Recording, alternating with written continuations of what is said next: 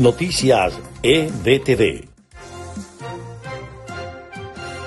Estas son las noticias más importantes de Venezuela, Estados Unidos y el mundo a esta hora. La portavoz de la Casa Blanca, Jen Psaki, evitó dar detalles sobre la posible compra de petróleo por parte de Washington a Venezuela.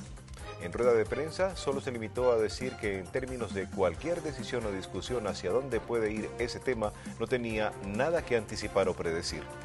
La organización venezolana Foro Penal vio con beneplácito la excarcelación de dos ciudadanos norteamericanos que están detenidos por razones políticas, pero alertó que las liberaciones negociadas en acuerdos de alto nivel afianzan el mecanismo autoritario ejercido por el régimen para controlar a la disidencia.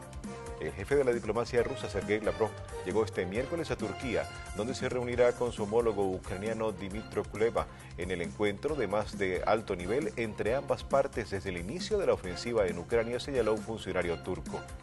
El conflicto entre Rusia y Ucrania está impactando el precio de la gasolina en Estados Unidos.